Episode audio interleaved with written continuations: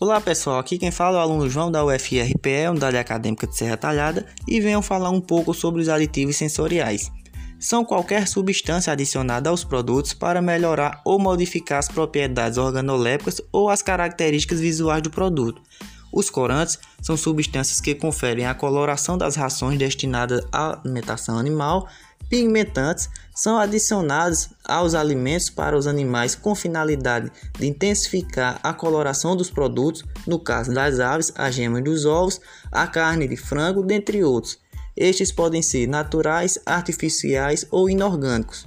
Aromatizantes conferem o aroma dos produtos destinados à alimentação animal e também temos palatabilizantes que aumentam a palatabilidade destinado ao consumo do alimento completo.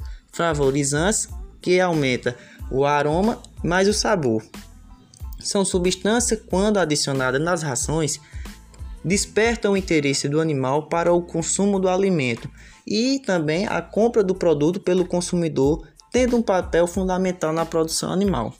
Por hoje é só, pessoal. Até a próxima e muito obrigado.